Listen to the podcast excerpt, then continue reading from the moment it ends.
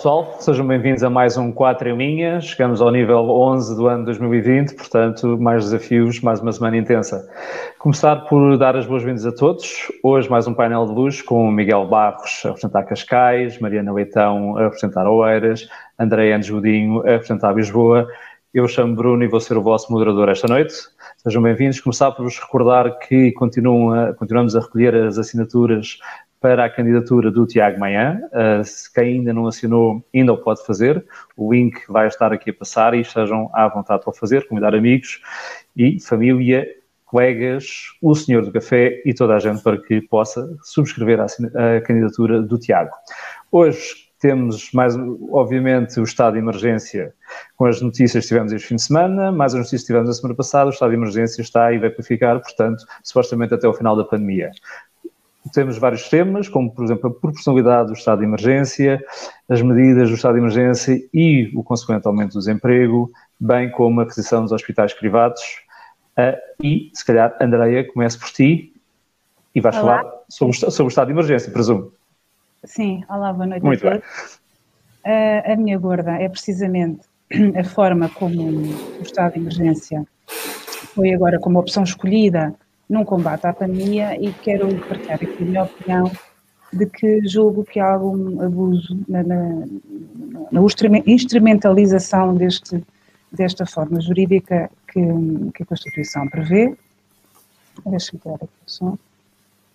E que eu, eh, cada vez mais, chego à conclusão que é uma forma do governo se precaver de, responsabilidade, de responsabilidades futuras, se prever, se precaver, desculpa, de de riscos e para não poder nunca ser chamado à coação de que falhou na gestão e nas medidas a adotar pela, nesta, nesta pandemia.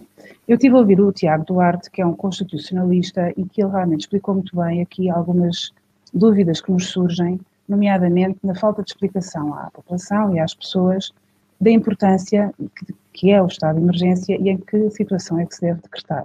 Ou seja, o estado de emergência, de facto, é a figura máxima de proteção dos, da, da, comunidade e tem como objetivo suspender uma série de direitos, ou alguns direitos, de forma objetiva, controlada, para servir de proteção à população de um risco iminente ou de um risco que já existe. Nomeadamente, por exemplo, ameaças, aliás, são três: ameaças à Constituição e à democracia, a questão de invasão de estrangeiros, portanto, uma guerra, ou então, de facto, um estado de uma calamidade pública. Destes, os únicos que ele, depois podem alegar, e de facto é essa o quadro, é a questão da calamidade pública. Só que aqui a minha visão é esta: de facto, a, a calamidade pública que estamos a viver é, de facto, a pandemia, não, não põe isso em questão, mas a gravidade coloca-se pela falta de assistência e pela terrível uh, inoperatividade de, do nosso Serviço Nacional de Saúde. Portanto, em última instância, o que é que eu entendo? Eu entendo que ele utiliza o estado de emergência para salvar o Serviço Nacional de Saúde. Porque, em última instância, é exatamente isso que, que eu entendo como ameaça e que nos pode estar a, a colocar em risco. Ora, eu não posso aceitar que se, que se decrete um estado de emergência para, no fundo, cobrir realização de testes ou medir temperaturas a uma série de população que, em teoria, não, não está doente. E suspender alguns direitos e liberdades fundamentais que são gerais e que são inquestionáveis, de uma população inteira, de uma maneira parcial, não é? Como dizia o Coutinho Figueiredo, ele disse isso muito bem, que a liberdade defende-se de forma absoluta e não preferencial. Portanto, aqui entra a minha questão da proporcionalidade. E o que é que é proporcionalidade? Portanto, é eu realmente escolher e adotar o Estado de Direito para tomar medidas, mas que tenham resultados e que tenham e que sejam que justifiquem essa opção. Eu não sei se medir a temperatura, se proteger o SNS do ponto de vista de confinar tudo, porque os meios não estão disponíveis, não temos a nossa capacidade máxima ao nosso dispor, os centros de saúde continuam fechados, os hospitais não estão em perfeita harmonia uns com os outros para conseguirem transferir os doentes quando têm essa necessidade, portanto há muitas entropias. Portanto, eu pergunto, será mesmo necessário um estado de emergência e se, por mais eh, eficiência, até eventualmente fazer leis em Assembleia da República, porque a Constituição permite criar leis muito específicas, mas lá está, têm que ser aprovadas pela AR, para nos proteger especificamente de algumas situações. Não, portanto, ele faz tábua rasa e então coloca-nos numa situação que eu entendo que é abusiva, porquê? Porque existe uma Declaração Universal Biomédica e dos Direitos Humanos, que Portugal integrou em 2015, que diz no artigo 6 que qualquer exame médico tem que ser com o meu consentimento. Portanto, eu entendo que há aqui direitos que estão em colisão, eh, se considera abusivo, e pronto, e cada vez mais entendo que isto é um instrumento de manipulação, de abuso, para eles terem algum poder e margem de manobra para tomarem depois as decisões mais micro que muito bem entenderem. E até julgo que vai ser essa depois a gorda do Miguel, que é precisamente entrarmos nas medidas específicas. Por fim, quero só lamentar eh, os votos do PS, do PSD e do CDS. Confesso que me surpreendeu a questão do CDS. Fico mais uma vez muito feliz do, da iniciativa liberal de ter, ter votado contra. E já agora também quero congratular o PCP que, hum, independentemente de tudo e de todas eh, as minhas diferenças e que não compartilho de todo com a ideologia, mas em termos de mensagem, eu um, quero dar-lhes parabéns porque de facto fizeram uma, uma, tiveram uma posição muito importante ao, ao dizer que as liberdades se defendem de forma absoluta e transversal e não preferencial. E é isto. Muito bem, muito obrigado. Mariana. Sim. Vou-te perguntar se queres comentar isto, se não, comenta eu. Diz-me quero, então. Quero, quero só, quero só deixar aqui um, três coisas eh, relativamente rápidas. Um, primeira questão, custo-benefício destas medidas, porque sabemos perfeitamente quais é vão ser os custos para a economia e para a sociedade. E também sabemos que provavelmente tudo fechado em casa, a taxa de contágio baixa, mas o que é que acontece daqui a 15 dias, quando voltarmos a sair? volta a aumentar a taxa, o que é que faz o governo? Volta, voltamos a fechar, portanto, entre o abre e fecha, uh, vamos acabando com o país, não é? E, e não consigo perceber exatamente é, é a sustentabilidade destas medidas a médio e longo prazo e, e, e revelam-me, uh, de facto, o desnorte deste, deste governo. Outra questão é, é as consequências de, de tudo, todas estas medidas e deste novo semi-confinamento uh, para as empresas e comerciantes, que, que, são obviamente altamente penalizadas, acho que qualquer pessoa consegue perceber isto, mantêm-se os custos, eh, reduz substancialmente a faturação, porque ou estão fechados ou, estão a meio gás, e, obviamente, aumenta o desemprego, eh, falências e, e, e, sem dúvida, um acentuar da crise económica e social.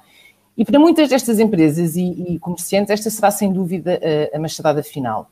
E, e, o governo toma estas medidas, independentemente destas consequências, que, como eu disse, são bastante fáceis de, de entender para continuar a limitar a liberdade individual das pessoas, eh, como se nós andássemos aqui todos eh, a contaminar-nos alegremente, feitos uns delinquentes, eh, e como forma de limpar a cara e ficar bem na fotografia, e de alguma forma tentando esconder a, a completa falta de planeamento e, e a incompetência que, que, tem pautado toda, toda a atuação do governo desde o início da pandemia. Terceira nota, o Presidente da República, que também tem ele tido uma atuação miserável ao longo de, todo este, de toda esta situação, um, tendo feito, inclusivamente, um número bastante ridículo, na minha opinião, obviamente, na entrevista da semana passada, da segunda-feira passada, uh, na RTP, onde, no fundo, para justificar a sua inação, assume ele próprio a total responsabilidade pelos erros do governo, uh, quando o próprio, em grande medida, pelo, pelo facto de ser Presidente da República e ter uma série de mecanismos à sua disposição, podia ter evitado grande parte destes, destes erros. Uh, e ainda se põe com, com desculpabilizações ao governo, que coitadinhos, estamos aqui ao fim de oito ou nove meses e ainda não sabem o que é que andam a fazer. E, e, por isso, só também dizer que não podia estar mais de acordo com o nosso candidato presidencial, o Tiago Maia, que, que, nas redes sociais apelidou Marcelo Rebelo de Sousa de eh, ministro da propaganda do governo socialista, justamente por ser o principal desculpabilizador e o mais entusiástico transmissor das narrativas do governo. E só para resumir, andamos a instaurar Estados atrás de Estados, sem qualquer respeito pelo Estado que verdadeiramente interessa, que é o Estado democrático, obviamente. Bruno, agora sim, se quiseres comentar tu. Comento, comento. O, um, dados, a André falou no, aqui há umas notas rápidas também, vocês já disseram praticamente tudo. A André falou no, no, no PCP e no PF, que votou também junto da Iniciativa Liberal contra o estado de emergência. Dar também a nota aqui do, do Chega e da, do Bloco de Esquerda que foram para o púlpito é, reclamar, reclamar, reclamar, reclamar e depois, quando chegou à altura da votação, se abstiveram de forma, de forma inacreditável. Alguns dados sobre o, o estado de emergência também. A figura em si não me choca. E não, não, não me incomodava na totalidade se ele fosse implementado, mas com alguma, alguma racionalidade, alguma lógica. E o que estraga aqui tudo isso é a falta de lógica nas medidas que são apresentadas, na falta de, de, de, de concretização ou de, conclusão das medidas que sirvam efetivamente à população, e é por isso que isto não, não, não, acaba por não fazer sentido nenhum.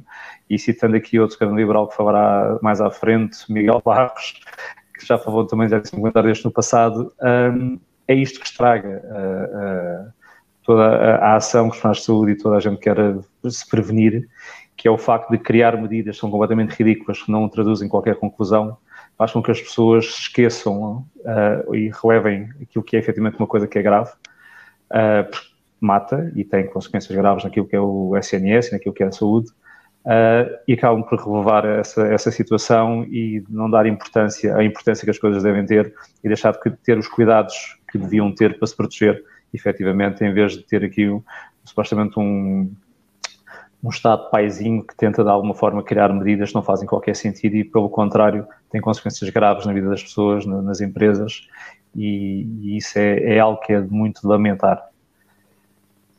Passando à frente, Falando em grandes mas eu acho força, que força. proibindo, sabes? Não é proibir as pessoas. Que as eu não estou a dizer, que é proibido. Isso, isso, e depois o estado de emergência não é, não é um instrumento. Olha, agora apetece-me, pumba, estado de emergência. Não. É banal. Eu, eu concordo perfeitamente contigo. Não é proibindo, não está não é esse em causa. Obviamente não se pode limitar as liberdades das pessoas.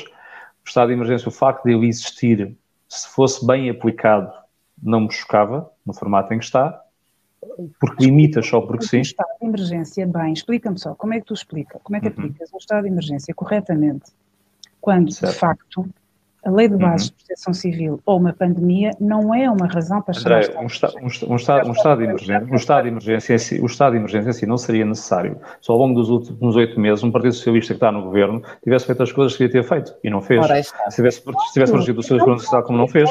Aceitar o estado de emergência. Mas eu não estou a dizer que aceito este estado de emergência. Eu, aceito, eu, estou, eu estou a dizer que aceito a figura do estado de emergência e isso aceita a figura do estado de emergência porque ela pode fazer sentido em algumas situações. Mas não faz sentido nestas não, ah, não okay. faz sentido nestas situações e não faz sentido, inclusive, com estas medidas. Okay, Sim, okay. Isto, isto no fundo não vem resolver nada. Não resolve nada, ou seja, não tens nenhuma conclusão daquilo que está a ser feito. O estado de emergência em si, a figura em si, se fosse bem usada, e, não, e para ser bem usada, teria que tudo o que podia ter sido feito no Serviço Nacional de Saúde, da proteção, inclusive de usar o, os outros setores da saúde social, privada, etc., para prevenir a saúde das pessoas, se tivesse um conjunto de informações, se desse os dados à, à, população e à comunidade científica para que ela fosse avaliada, se disponibilizasse um conjunto, em vez de reduzir horários, se abragasse horários, se em vez de reduzir transportes, aumentasse transportes, tudo que não foi feito ao longo destes oito meses, se fosse bem feito, provavelmente não, não precisa de um estado de emergência. Mas o, o, o meu ponto aqui é, o drama não é o facto de existir uma figura como um estado de emergência. O drama é oito meses de, de inação de um governo que não fez nada e de ter feito. E, pelo contrário, continuar a não fazer nada, continuar a não proteger a população, e, pelo contrário, aquilo que queria só queria mais entropia. A partir do momento que temos um Primeiro-Ministro que vem dizer que pode sair das 8 à 1, obviamente vai concentrar tudo. É a coisa mais ridícula que pode haver. É uma sim, falta de noção, de e tudo mais. Portanto, o ponto aqui é, nós não podemos, e esse é o ponto que, que eu acho que aqui é mais vital, no meio das conversas todas nós temos e toda a gente tem, que é uma questão de equilíbrio. Nós não podemos uh, uh, pôr o peso todo em cima das marcas ou o peso todo em cima do estado de emergência e esquecer tudo o resto que tem que ser feito e, e alertar as pessoas que têm que ter esses cuidados. Essa discussão tem que haver, obviamente, não podemos garantir as proibições, não podemos ser compactuar com essas proibições, mas não podemos deixar o equilíbrio daquilo que as pessoas têm que fazer para se proteger também. E muitas vezes, quando entramos todos neste tipo de, neste tipo de, discussão, neste tipo de discussão, acabamos por baixar a relevância daquilo que é a, necessidade das pessoas se protegerem. Eu nunca mais ouvi dizer às pessoas lavem as mãos, que é a coisa mais básica do mundo. É a coisa mais básica do mundo. A gente sabe que lavar as mãos protege. Portanto, foi uma coisa que caiu completamente em desuso. E isso nós não podemos deixar cair, não podemos deixar de abertar esse, esse ponto. E, obviamente, não podemos compactar com proibições completamente ridículas que não fazem, que não fazem qualquer sentido. Todos nós sabemos que, para não haver contágios, não podemos estar muito próximos, tudo bem, sabemos, mas não é neste registro e neste tipo, com este tipo de proibições paternalistas que não trazem qualquer sentido nem qualquer valor acrescentado para, para a discussão. Miguel, continuamos no estado de emergência? Estás aí muito, vais ter que ter outro, vais ter que. Vais ter que pôr o microfone. Estás sem som. Ah, agora sim. Agora sim, agora sim. Se tem um grande liberal de Cascais, não sei se conheces. é, sim, sim, sim, sim. Bem, estado, estado, estado, estado de emergência. O que é que eu queria eh, acrescentar àquilo que já foi dito, foi dito aqui? Um, a minha gorda é uma notícia que saiu no início desta semana sobre o aumento da, da população desempregada no, no, último, no último trimestre, com base nos dados do Instituto Nacional de Estatística uma notícia que deve estar a, a ser, ser, colocada aqui. E há uma outra também que saiu um ou dois dias depois sobre o aumento do número de insolvências uh, em Portugal, que é uma tendência um pouco diferente daquela que se passa em restantes países da, da União Europeia. E aqui eu queria trazer estes dois exemplos para mostrar que nós temos um problema muito grave uh, na economia daqui para a frente. Não, não vêm aí tempos muito difíceis. E uma das coisas que me fez muita confusão, e que me continua a fazer, a fazer confusão, porque não percebo, é o que é que se pretende com este estado de emergência. Porque eh, a mim parece-me que eh, salvar o Serviço Nacional de Saúde não é o objetivo, não, não, não, não devia ser o objetivo. O que devia ser o objetivo é eh, salvar vidas, salvar, salvar vidas não só uh, por, por, por, por temas do Covid, mas salvar vidas em todas as outras consultas e, e patologias que têm estado um pouco uh, esquecidas ou atrasadas, salvar vidas uh, por função de as pessoas terem trabalho, terem emprego, poderem chegar ao final do mês e poderem pôr, pagar as suas contas e pôr comida, comida na mesa. E estas notícias que vamos tendo, um aumento de desemprego, um aumento de insolvências, vêm de facto mostrar que essa situação se vai agravar. Do ponto de vista social, parece-me incontestável que se vai, que se, que se vai agravar. E, portanto, vem, vem, vem a questão de para que é que serve o estado de emergência. Eh, vamos lá ver. Aqui, no início da pandemia, quando estávamos com 30, 40 mortos, foi, foram números, na altura, tidos como extraordinariamente elevados, algo que se devia parar a, a não diria a todo o custo, mas fazer um esforço grande para se reduzir esse número. Hoje eh, estamos com números na ordem dos 40, 50 numa base regular e eu não vejo a mesma preocupação em reduzir estes números, porque aí é que devia estar, de facto, eh, o, o nosso esforço. E o nosso esforço não devia ser com medidas que ninguém percebe. Esta coisa de só poder ir ao supermercado entre as 8 e meia e o meio-dia, para depois poder estar em casa eh, à uma, é uma coisa que é um disparate tremendo. Se, o sábado já era um dia, ou o domingo, já são dias complicados para ir ao supermercado, agora vai tudo ali num, num conjunto de horas e, portanto, vai ser umas aglomerações uh, muito, muito maiores. Depois temos aquela coisa de, enfim, eu não posso ir, a, ir almoçar aqui na zona da Grande Lisboa, porque ao fim de semana, a partir da uma, tenho que estar em casa, mas posso sair de manhã e ir almoçar a Peniche ou a Ericeira, ficar por lá e regressar segunda-feira à tarde. É, portanto, há, há, todo um conjunto de, de, de, de medidas, uh, há todo um conjunto de situações que são, que são, que são esquisitas. E, e, é isso que começa a desgastar um pouco a população e a desgastar o, um, enfim, o, o cidadão que vê coisas que não fazem sentido, que não percebe para que é que elas servem e que não percebe o que é que vai atingir uh, em fazê-las, mas percebe que vai ter um impacto muito grande no seu, no seu pequeno comércio, na sua pequena loja, no seu, no seu pequeno negócio. E é esse desgaste que não ajuda nada também. E, enfim, era isso, era isso que queria, queria, queria, queria dizer. Eu, eu aqui Muito bem, então, Andréia, agora invertemos. Eu quero só dizer uh, duas notas. O Miguel, eu concordo com aquilo que o Miguel disse e também já me alonguei um bocadinho quando falei do estado de emergência no geral. Em relação aqui às medidas em particular, quero só uh, manifestar a minha preocupação que as medidas que têm sido impostas são tipo, são, portanto, são fatias tiradas muito fininhas, mas que nunca têm nenhum tipo de resultado. E eles, em vez de dizer, olha, realmente, agora proibimos o álcool às 8 da noite, Pá, não serve de nada, então se calhar vamos deixar de proibir. Não. Não, agora então também é proibido beber na rua. Ah, também não serve de nada, então vamos deixar de proibir. Não. Agora também nos restaurantes é só 5 pessoas, não serve nada. Não. Então agora também, portanto, todas as limitações são sobrepostas cada vez temos menos direitos, menos direitos. Portanto, o NACO vai ficando mais pequenino, não é? Porque eles estão sempre a cortar. E sempre a dizer que ainda não é suficiente. É que ainda não é suficiente, que eles não dizem, olha, não serve para nada. Não, não é suficiente. rodam a faca, rodam a faca. Então agora chegamos ao ponto que, mais uma vez, não estão, na minha ótica, acho que não vamos ter nenhum tipo de resultado, porque confinar pessoas num período em que elas já estão a dormir, acho que não resolve vírus nenhum.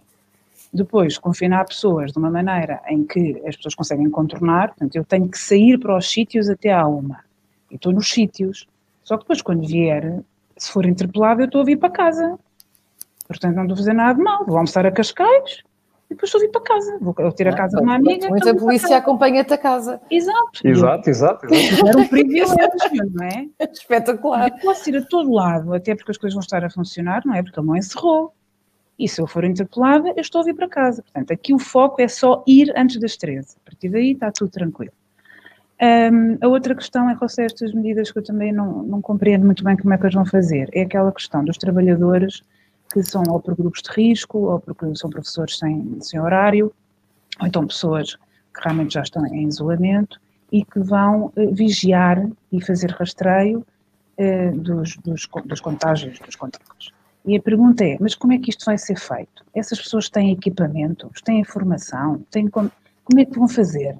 Mas isso em termo útil. Eles em 15 dias conseguem equipar toda a gente, dar computadores a toda a gente, telemóveis a toda a gente, formação, software, tudo a toda a gente. E está tudo a... Mas com que dinheiro? Então, mas não há dinheiro para o SNS, mas depois já há dinheiro para isto?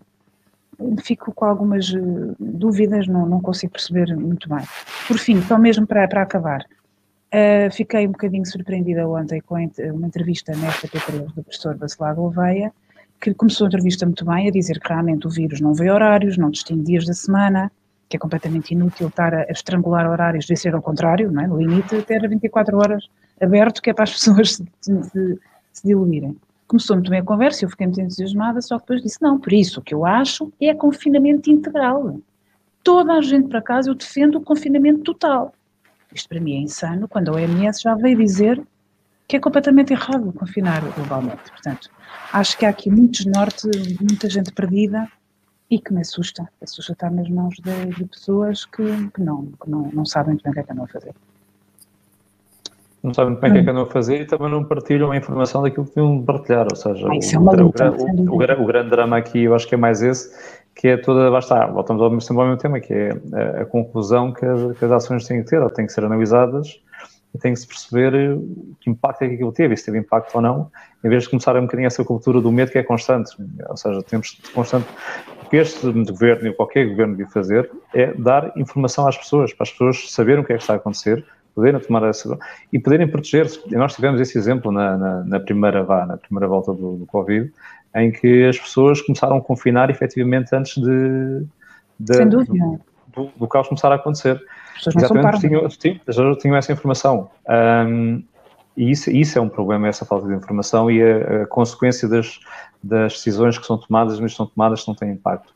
Só dar aqui um ponto aqui na, naquilo que o, que o Miguel estava a dizer que este aumento do desemprego é, é, é, é, um problema grave. Nós temos ainda, as moratórias estão aqui a aguentar muitas das empresas durante algum tempo, vão aguentá-las algumas até ao final do ano, outras eventualmente até março, mas no primeiro trimestre do ano que vem o caos vai acontecer. E este teoria toda de confinar e confinar totalmente, nós não nos podemos esquecer que há um conjunto de, de uma grande parte da população que não pode confinar porque o emprego que tem não o permite confinar. Há pais que estão a trabalhar e por as crianças em casa, e isso tem impacto também direto, que também não lhes permite estar em casa. E nós estamos a esquecer muitas franjas da população, que não são tão pequenas quanto isso, com impactos muito graves na economia e que pá, e vão ser prejudiciais para o, para o futuro e que dificilmente vamos ter forma de os recuperar.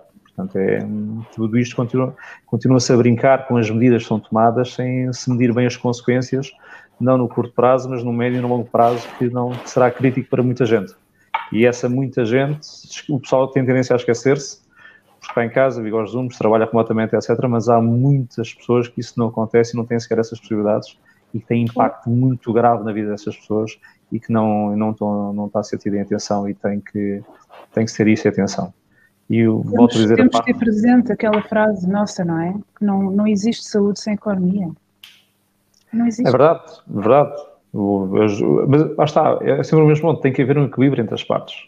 Não, não podes também cortar as coisas todas, porque tem que haver cuidados. Tem até, sim, sim, si os cuidados dos cidadãos protegem-se e cuidam-se. O vírus, pode, o vírus pode matar pouco, mas mata efetivamente e então, ocupa proteção muito, dirigida, ocupa. E ocupa, e ocupa muitos recursos. E ocupa muito, para proteger quem que, de casos mais graves, ocupa muitos recursos. Isso tem que ser tido em consideração. Portanto, as medidas têm que ser sempre tomadas tendo em consideração essas situações. Certo, mas então as medidas devem ser dirigidas e não horizontais. Deve dirigir, por exemplo. Agora, a questão, a questão aqui do, do, dos supermercados. Em vez de porem 13 horas o encerramento, porque é que não deixam abertos as horas todas e fazem um apelo, informação, explicação, dizer, olha, as pessoas mais idosas vão de manhã, porque levantam cedo, gostam da sua voltinha, comprar as coisinhas, para arranjar, passear, e apelar à população mais, mais jovem para ir à tarde, para não haver esse, por exemplo, apelar. Como fez hoje, 100%. hoje em Inglaterra, hoje ou ontem, ontem, Inglaterra, não, dia 7, já nem sei quando é que foi. Inglaterra um, já noticiou que vai fornecer a toda a população de risco o reforço de vitamina D. Por que é que não fazemos isso? Não está nada provado que cura ou que faça alguma coisa perfeitamente claro. evidente, mas os estudos que já temos mostra que sim, senhora, que ajuda a combater. Os, aliás, os mortos de Itália, grande parte deles tinham uma carência, um déficit enorme de vitamina D. Certo, Vamos, depois entramos aqui no, nos pontos pá, de saúde. Pronto, mas são ideias. Em vez de estarmos, a, como dizia o professor Bacelar Gouveia, vamos pôr 100% da população fechada em casa, que isso mata a economia, então se calhar vamos escolher aqueles que realmente que são frágeis, os mais desfavorecidos, as classes mais baixas que têm mesmo de trabalhar porque não têm para estar em teletrabalho, dirigir apoio social. Eu pago, eu pagava equipas de assistentes sociais a dar apoio a pessoas que estão doentes, que estão carentes, que têm muitos filhos e que têm situação de trabalho precário e que muitas vezes estão a trabalhar com Benurons porque precisamente têm que ir trabalhar porque a escolha é ou vou trabalhar com febre ou, ou os meus filhos morrem à fome. Tem que se escolher esses alvos e atuar aí sem dúvida e proteger muito e bem. Ah, os outros, os outros têm que, têm que ganhar dinheiro, que é para, para proteger esses. Agora, Só acabar Miguel, Miguel, não, eu, eu, eu, eu, só queria comentar que me parece que me falta, que tem faltado desde o início e continua a faltar, é que nos falta uh, um plano detalhado, bem pensado e bem executado, com detalhes. Ou, ou seja, não, não, é aceitável que só agora, em novembro, é que estamos a pensar como é que retiramos dos hospitais um conjunto de pessoas que estão lá porque não têm para onde, para onde ir, mas que estão a ocupar uma cama e podiam estar a ser tratadas noutro sítio. Isso para mim é revela uma grandíssima falta de planeamento. E é inacreditável que há oito meses que estamos nisto. Um há oito meses que é isso, exatamente. Exatamente. E, e como isto como é, que este não é um exemplo. Isto? Este é um exemplo. Poderíamos dizer que é o único que vai lá escapou uma coisa, mas não. Encontramos não, facilmente é... uma, série, uma série deles. Portanto, isto é que não devia estar a acontecer. Um, não, pois, e pior, claro, é, eu, continua a dizer isso. Não, é, não, e, e, e, depois, e, uh, colocamos estas medidas no estado de emergência, em que não houve de facto. Isso foi uma coisa que também fez um bocado de confusão. Esta semana falou-se muito das eleições norte-americanas, mas não se falou quase nada do facto de Portugal ir entrar num estado de emergência com todas as restrições à liberdade de cada um que isso possa ter e não houve debate do que é que se ia ganhar com isso. E, e portanto, é uma, é uma, coisa esquisita, quer dizer, como é que um país entra num estado de emergência, uma coisa tão, tão grave, sem ter o debate do que é que se vai ganhar com isso, como é que se vai, se vai, se vai fazer, quanto tempo vai durar, o que é que se pretende, etc. Não. E, e qual é o plano do governo para depois do estado de emergência? O que é que vai acontecer a seguir? O que é que vamos, não, vamos continuar nesta, neste desnorteio? Mas, o Primeiro-Ministro respondeu: o estado de emergência vai durar até o final da pandemia. Exato. Portanto, daqui a 10 anos estamos em estado de emergência por si.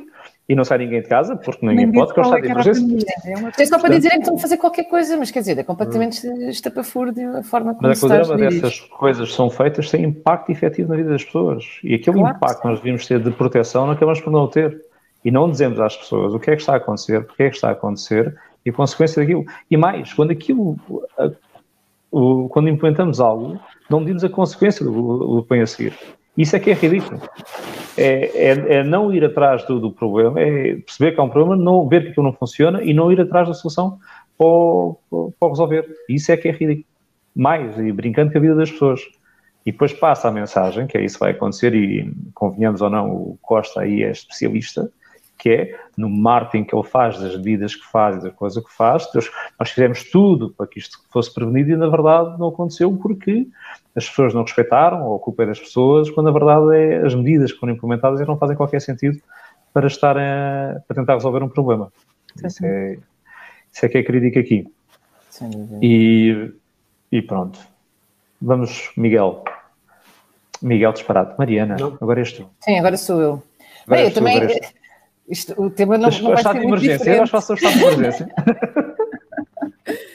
Não, mas de facto, vou, vou, a, minha, a minha gorda desta semana é exatamente a questão de, de, de, que anda no ar da requisição civil aos hospitais privados e, e, de alguma forma também para não estarmos só aqui a fazer, a fazer críticas gratuitas, gratuitas e para mostrar de facto que, que, se podiam ter tomado medidas diferentes e com resultados práticos, eu gostava de deixar uma pergunta que é porquê é que no meio de uma pandemia não se recorreu desde logo ao auxílio dos privados na gestão da crise de, de saúde? Não, é? não, não teria, de alguma forma, esta medida ajudado a evitar a saturação dos hospitais públicos, a, a garantir o acesso aos, aos, cuidados de saúde dos doentes não Covid, a garantir que as consultas, as cirurgias, os rastreios, tudo isso continuava a ser feito e que, e que não tínhamos pessoas a morrer de, das outras patologias por falta de acesso a cuidados de saúde. Um, e, portanto, nós andamos desde março a falar nisto, uh, por, por, pura obsessão ideológica, só agora é que se começaram a fazer acordos com, com os hospitais privados, uh, e obviamente que isto podia estar a ser feito de forma planeada e lógica desde, desde o início de toda esta situação, portanto, desde, desde março. E porque a verdade é que nós não temos apenas um, um Serviço Nacional de Saúde, temos um Sistema Nacional de Saúde que tem uh, públicos, tem privados e que, portanto, tem um, um, uma capacidade instalada muito superior um, à de apenas a do Serviço Nacional de Saúde. E, e não recorrer a, a, todos os meios disponíveis parece-me parece inconsequente. Uh, ou, ou, de alguma forma, uh, situações que. Pronto, a pura obsessão ideológica, lá está. Uh, e, e, porque lá está também, o governo está constantemente a, a, a, proclamar que conta com todos para combater a pandemia e, e, por causa deste preconceito para com os privados, não, não tem contado com eles. Uh, e, e, há aqui duas formas de se poder obter o, o, auxílio dos privados: respeitando a lógica da prestação de serviços ou usurpando. Uh, sendo que, no fundo, a usurpação, que é a maneira como eu vejo isto, é a requisição civil, que sabemos ser um mecanismo que, que não é democrático autoritário, é profundamente autoritário, e injusto e injustificável. E porquê que eu digo que é injustificável? Porque se há dinheiro para a TAP, há dinheiro para investir no hidrogênio, há dinheiro para termos o maior governo de sempre, então e agora não há dinheiro para pagar serviços de saúde? Nada disto me faz sentido, como é óbvio. E para perceberem bem a lógica da requisição civil, eh, aqui a questão é, eu vou ao supermercado, usurpo meia dúzia de bens essenciais e vou-me embora sem pagar porque digo que, eh, desculpem lá, eu preciso deles para viver. Ou, ou vou ali ao oculista e, e trago lá uns óculos e não pago porque preciso deles para ver, não é? Ou então vou ali ao carro do vizinho, levo, levo para meu uso pessoal porque preciso dele para me deslocar. Portanto, no fundo, a, a requisição civil é, é isto, usurpar, alegando uma necessidade concreta e contra a vontade do detentor ou do prestador de serviço. Um, e no fundo, eu espero, porque há esta névoa no ar, há, há, há de facto aqui algumas alguma, já se vezes sobre estas, esta questão, e eu espero que o governo não ceda, não ceda às pressões da esquerda autoritária e honre os compromissos com os privados, pagando pelos serviços que contratar. E, e, este estado de emergência, no fundo, vai abrir a porta a, a, que estas requisições civis possam fazer, e isto é uma linha vermelha que não se pode transpor e que cria, de facto, um precedente alarmante. E nem tão pouco faz sentido, porque desde o início que os privados se mostraram disponíveis uh, para, para ajudar. E, portanto, só para concluir, o que é que tem faltado? Planeamento do Governo, em concreto do Ministério da Saúde, que optou por deixar a situação chegar a, a, a, este estado de limite, coagir os privados, em vez de ter logo planeado uma ação conjunta e protocolada, protocolando as intervenções que, que os privados deveriam ter no auxílio à pandemia. Portanto, um, isto, no fundo, uh, linha vermelha, sem dúvida, e, e, quase que em jeito de, de coação para os privados, pai, não, não é de todo admissível. Uh, pronto, e era, e era isto que eu queria dizer sobre esta questão. Muito eu, bem. Eu vou fazer dois, dois comentários muito, muito rapidamente. O, o, o, primeiro me parece todas estas notícias que têm vindo sobre a eventual um, objeção dos privados em colaborarem, parece um pouco a tirar areia para os olhos ou distrair quem esteja, quem esteja a ver a seguir, a seguir o tema. Parece-me que não é esse o, o que está aqui a, a discutir. Uh, Parece-me também uh, que há uma grande tentativa de aproveitamento, este é o meu segundo ponto, de aproveitamento da situação para trazer para a esfera pública aquilo que é neste momento dos privados. Uh, Parece-me que há quem se queira aproveitar desta situação, que é absolutamente vergonhoso e lamentável, para passar para o controle do Estado aquilo que é fruto do trabalho uh, da iniciativa pri, pri, privada. Parece-me de todo impensável uma situação de crise, todo o sistema nacional de, de saúde não seja uh, uh, utilizado para o que é preciso, mas tem que ser utilizado justamente. E, e tanto quem está no, no, no, no setor público é pago e recompensado pelo trabalho que faz, mesmo se devia passar no privado. Isto, isto não pode ser uh, um país dois sistemas ou um, um, país dois sistemas de saúde com regras diferentes. Um, e é era isso que eu queria dizer. Que já é, né? Ou seja, tu já tens um país e dois sistemas e tens sempre uma separação daquilo que é de um lado e do outro. E muito estar essa questão ideológica que o, que o governo insiste em, em, fazer e passar um, um bocadinho essa, essa contra-informação que existe desde o princípio. Ou seja, desde o princípio que se diz, ou praticamente tenta-se passar essa, essa imagem que os privados não querem colaborar, querem recusar-se a fazer coisas, quando na verdade sempre se mostraram disponíveis para, para ajudar no que fosse preciso e apoiar desde o início. Desde o início. Desde e houve sempre uma questão, uma carga ideológica constante de afastar os privados da, da, da tudo o que diz, tudo que diz respeito ao Covid e, pior ainda, tudo aquilo que diz respeito ao resto da, da, das doenças que existem, que têm que continuar a ser tratadas e que podiam perfeitamente ser canalizadas para aí. As consultas, todos nós sabemos hoje que deixaram de ser feitas, as operações, todos nós sabemos deixaram de ser feitas, que podiam ser perfeitamente suportadas na, no, no, nos privados, deixando o Serviço Nacional de Saúde, focando só no Covid, se fosse essa a situação, ou, seja, ou qualquer outro modelo, mas integrando todo o sistema, porque o sistema existe, não só os privados, mas também aqui a componente social também, ou seja, tudo que é misericórdia e tudo mais, que também podem prestar um conjunto de serviços sim, sim. à volta disso. E tudo integrado, nós teríamos uh, muito mais respostas. A saúde estaria muito, provavelmente, muito melhor uh, hoje e a economia também estaria provavelmente muito melhor e, no entanto, continua a haver esta, esta carga ideológica em tudo que, o que se faz que é... Que é, é uma opção mesmo. É uma opção e, uma e é uma opção que tem impacto na vida das pessoas de forma, completo. forma ridícula porque temos, temos, temos muito mais capacidade se estivermos todos a trabalhar em conjunto e não, vamos, vamos excluir os doentes só para vincar aqui uma posição. Pai, não faz sentido. Mas, mas é que o, o, o, ponto desta opção, eu até, eu até podia perceber de alguma forma se o Bloco tivesse esta opção que tem. Eu até podia perceber de alguma forma se o, o PS pá, tivesse, porque os que estão agora na, mais no ar do poder, uh, têm um bocadinho mais essa opção. Ah, mas tens um PSD, Tens um CDS. Sim. Daquele, daquele, daquele pessoal que está nos últimos oito meses que não faz barulho. É um deputado não, na Assembleia a fazer barulho? Não, é... Porquê, mas porquê que não, porquê, eu sei, não, isso eu sei, mas porquê é que eles não fazem também? Isto não tem a ver com. Se é uma, se é uma questão ideológica, e vamos aqui assumir se é uma questão ideológica pura e não tem qualquer outra, outra questão. Se é uma questão ideológica pura, como é que estes dois partidos não fazem, não dizem nada? Não fazem um comentário sobre isso? Ah, é ridículo. É, e depois brincamos com a vida das pessoas, é, brincamos sim. com a economia, andamos aqui à volta da, da, saúde e da economia, economia e saúde, quando na verdade ninguém diz nada sobre isso, a não ser um único tipo sentado na Assembleia. Pá, que é o único, acho que pelo menos tem dá uma noção de lógica daquilo que está, daquilo que está a fazer. Sem e dúvida. alguma consequência daquilo que, daquilo que pode, pode ser feito. Isso é, isso é que acaba a ser ridículo no meio disto tudo. Mas pronto, estado de emergência, meus senhores, senhoras e senhores, falámos sobre o estado de emergência, muito mais haveria a dizer sobre o estado de emergência. Segundo o nosso Primeiro-Ministro, o estado de emergência vai durar até o final da pandemia, portanto, o estado de emergência vai durar o 4 em linha, temporada 2, 3, até a temporada 78, portanto, podem falar sobre o estado de emergência à vontade. E temos, obviamente, o tweet da semana agora. O tweet da semana, esta semana, é, para quem não sabe, celebrou-se esta semana os 103 anos da Revolução Russa que é o senhor Lenin, fez uma série de coisas porreiras na Rússia, e a Leonor Rosas um, resolve pôr um tweet que diz o seguinte: celebra hoje 103 anos a revolução que abalou o mundo.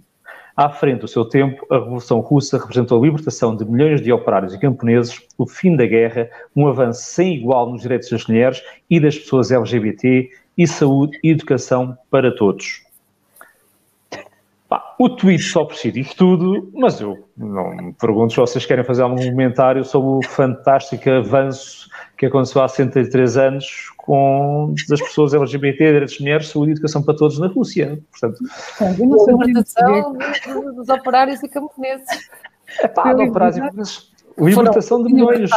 para ficarem subjugados ao Estado, não é? Acabaram e, com a propriedade privada, nacionalizaram tudo e mais alguma coisa, Estado em, todo, em toda a esfera económica, mas pronto, foram libertados. Libertados. É? libertados. E pronto. Não sabia, não sabia que eram comunistas. Não, não sabia, não sabia, mas é, é porreiro, é porreiro. E acho que a Binor Rosas tem que ver um bocadinho os livros de história uh, e perceber o impacto que efetivamente a Revolução Russa teve um, ehm, pós-Rússia e pós-operários, pós-operários e pós-camponeses e para, para, as mulheres e para as pessoas LGBT que deve ter tido assim, um conjunto de benefícios fantásticos que ainda bastante para perceber. Curiosamente, isso é, acho que é curioso de notar, estes 100 anos da Revolução Russa não tiveram celebração na Rússia, o que não deixa de ser curioso, porque se calhar tem alguma, algum impacto essa, essa questão. Mas tudo bem, fica para, para, para se pensar.